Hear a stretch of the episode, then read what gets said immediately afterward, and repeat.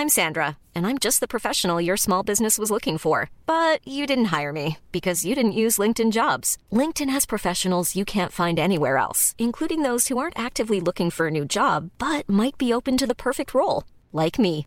In a given month, over 70% of LinkedIn users don't visit other leading job sites. So if you're not looking on LinkedIn, you'll miss out on great candidates like Sandra. Start hiring professionals like a professional. Post your free job on linkedin.com/people today.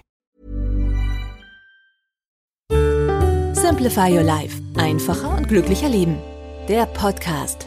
Hallo, ich bin Uli Harras und spreche bzw. führe auch Interviews für den Simplify Podcast. Herzlich willkommen zum Simplify Podcast und bei mir Werner Dicke Küstenmacher. Hallo. Hallo, hallo Herr Harras. Wir haben ja heute ein schönes Thema. Ihr Geld, Geld, Geld, Geld, Geld regiert die Welt, ja.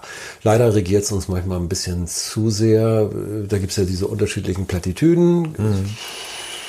Geld macht mich nicht nervös, solange ich es hab und wie auch immer. Drüber spricht man nicht, man hat's. Also was ist alles Quatsch? Es beschäftigt uns sicherlich und auch zu Recht äh, sehr intensiv.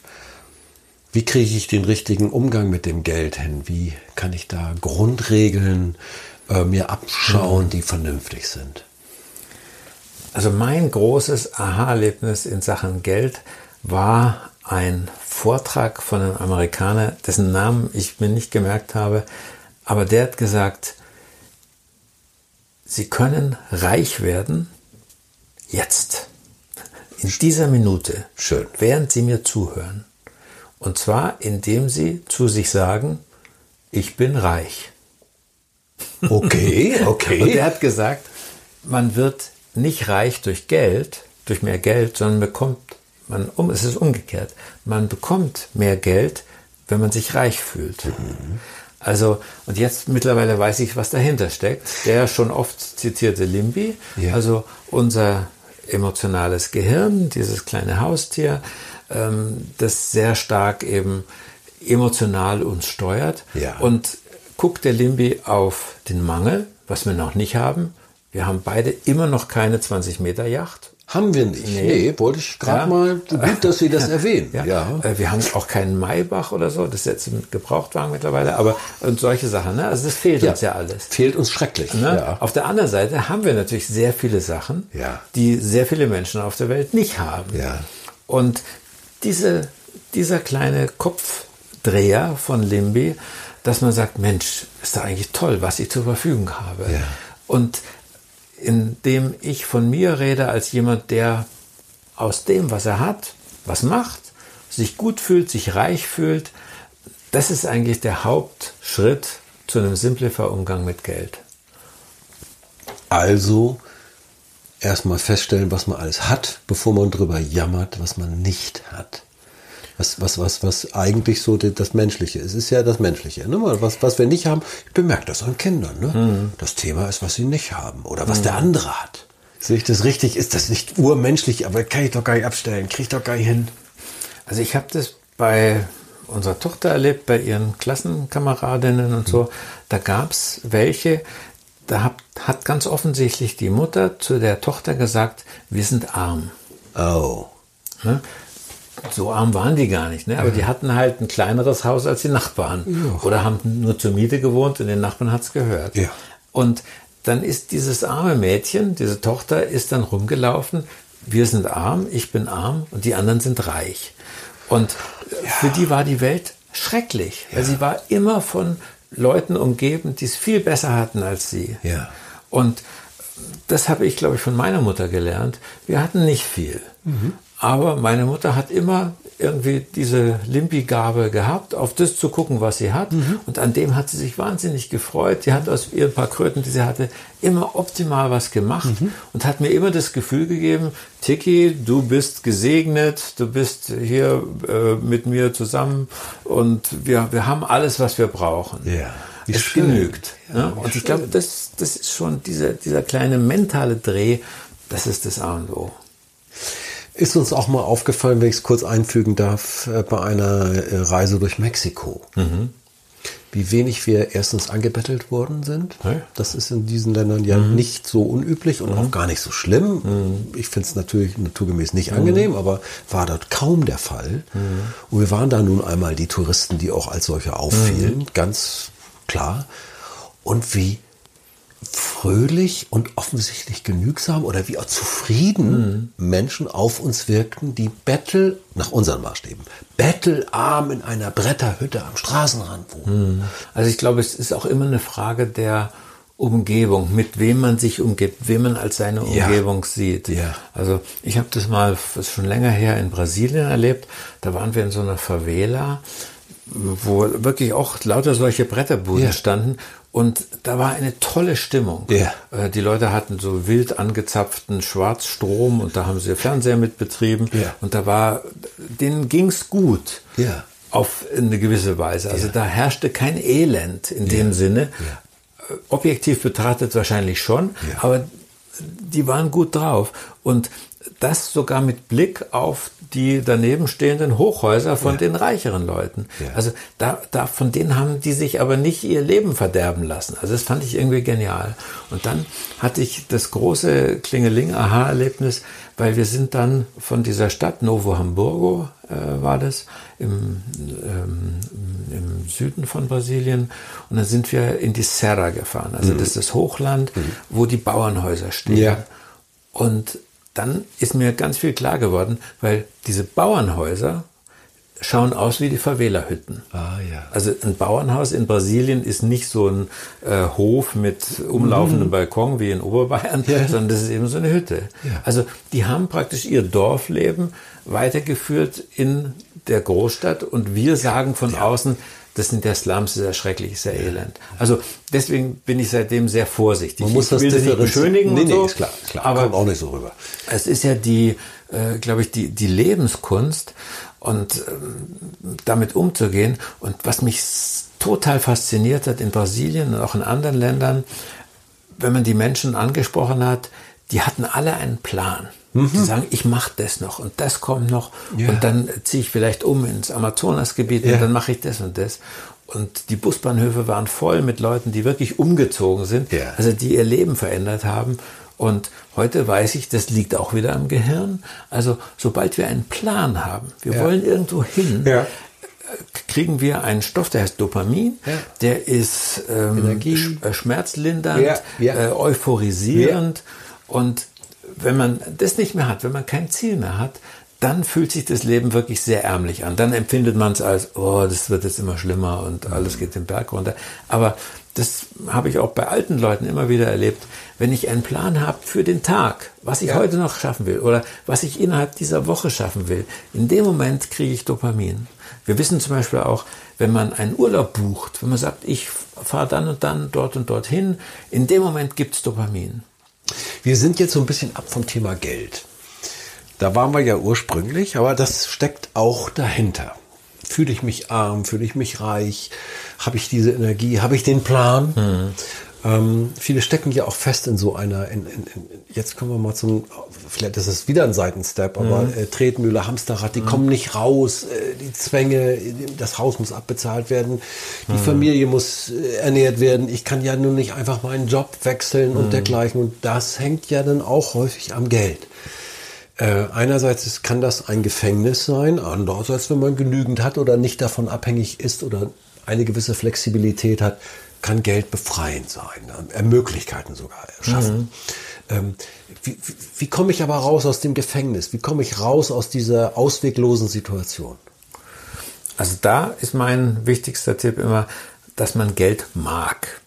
Es gibt nicht verblüffend viele Leute, die Geld eigentlich gar nicht mögen. Ah, das habe ich ja nie. Das habe ich ja nur so eine. Die also das- ist mal so richtig so, also so ein, also eine freundschaftliche Emotion gegenüber Geld. Also Ja. eine, eine, eine, ein positives Gefühl. Ja, Also ja, Geld stimmt. ist was Schönes. Es ist toll, Geld zu haben. Da kann man Ja. sehr viel Gutes mit tun. Ja. Man kann sich selber was Gutes tun. Man kann andere damit verwöhnen.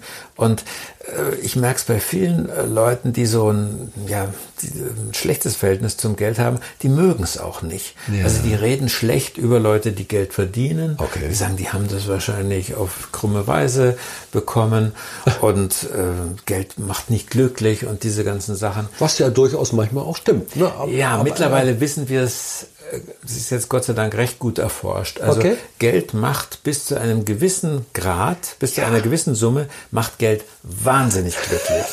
Also da ist jeder Euro, den man mehr verdient, ist schön. Ja. Äh, ich weiß die Summe jetzt nicht mehr genau, die wechselt wahrscheinlich auch. Die liegt so bei ungefähr 2000 Euro im Monat. Ja. Und was man da drüber raus verdient, ist auch noch schön, aber der Glücksgewinn ist vergleichsweise gering. Ja. Also ob man jetzt 2000, 20.000, 200.000, 2 Millionen im Monat hat, Ja.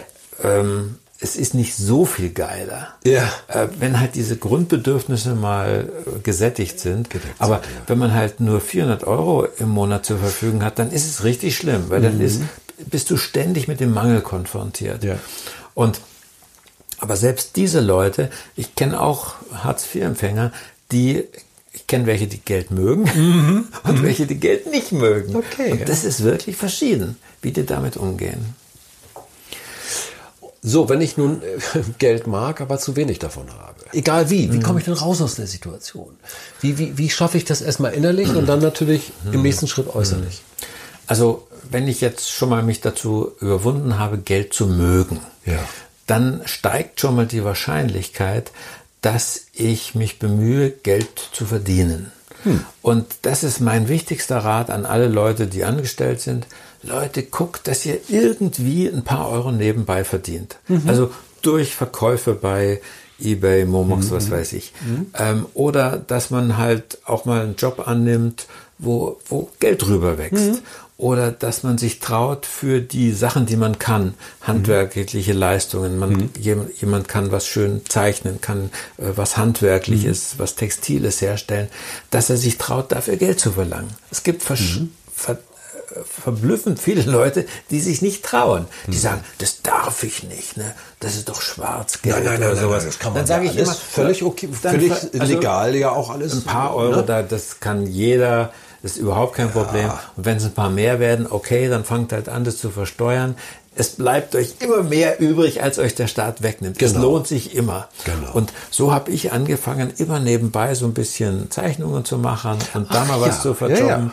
Äh, Und Also selbst in der Festanstellung gibt es Möglichkeiten zu sagen, äh, äh, ich, ich, ich schaffe mir ein kleines Polster oder ich linder in irgendeiner Art und Weise, manchmal rutscht man ja auch rein in Geschichten, äh, ich linder da sozusagen den Druck.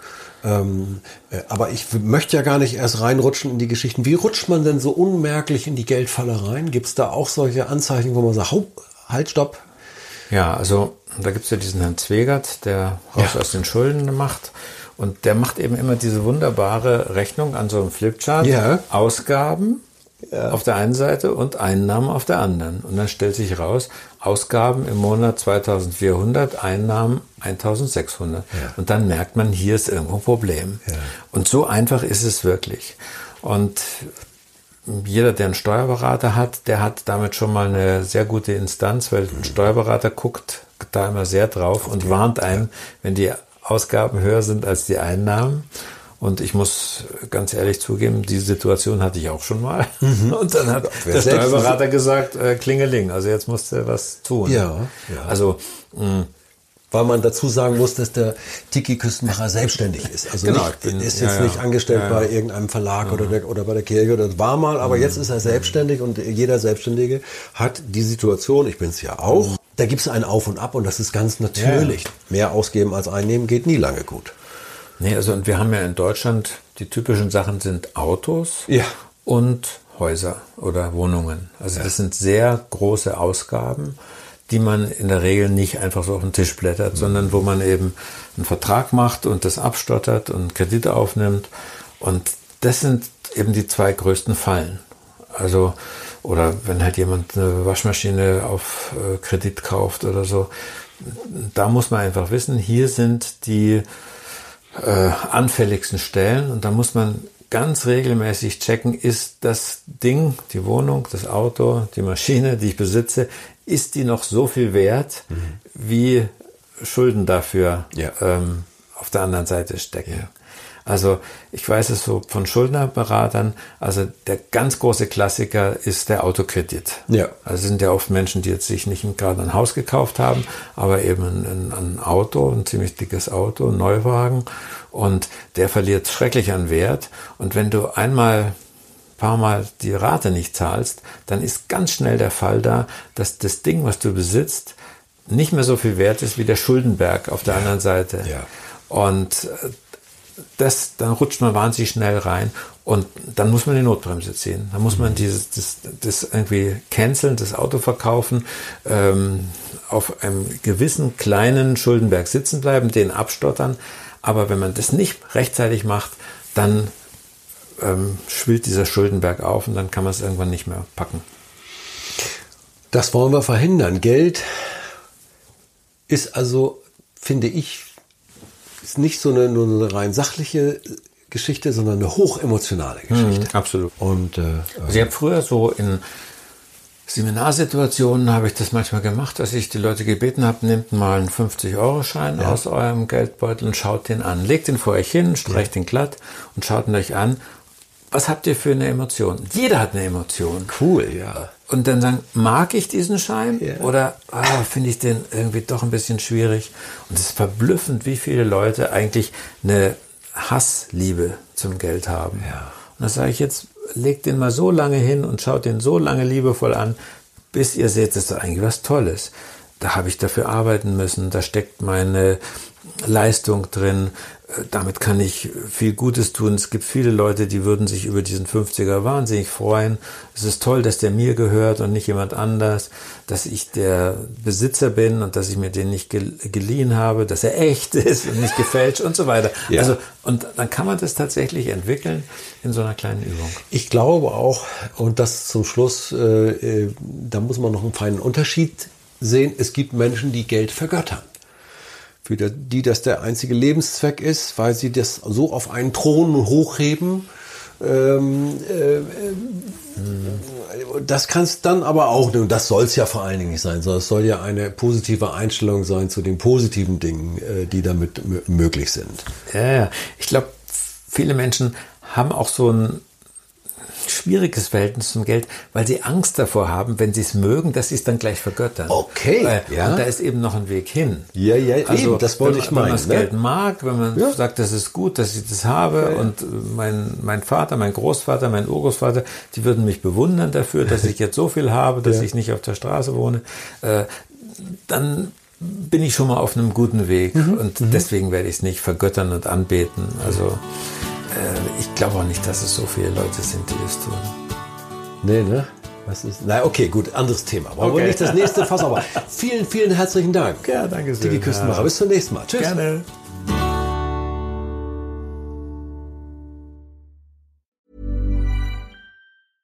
Mom deserves the best, and there's no better place to shop for Mother's Day than Whole Foods Market. They're your destination for unbeatable savings, from premium gifts to show-stopping flowers and irresistible desserts. Start by saving 33% with Prime on all body care and candles. Then get a 15-stem bunch of tulips for just $9.99 each with Prime. Round out Mom's menu with festive rosé, irresistible berry chantilly cake, and more special treats. Come celebrate Mother's Day at Whole Foods Market.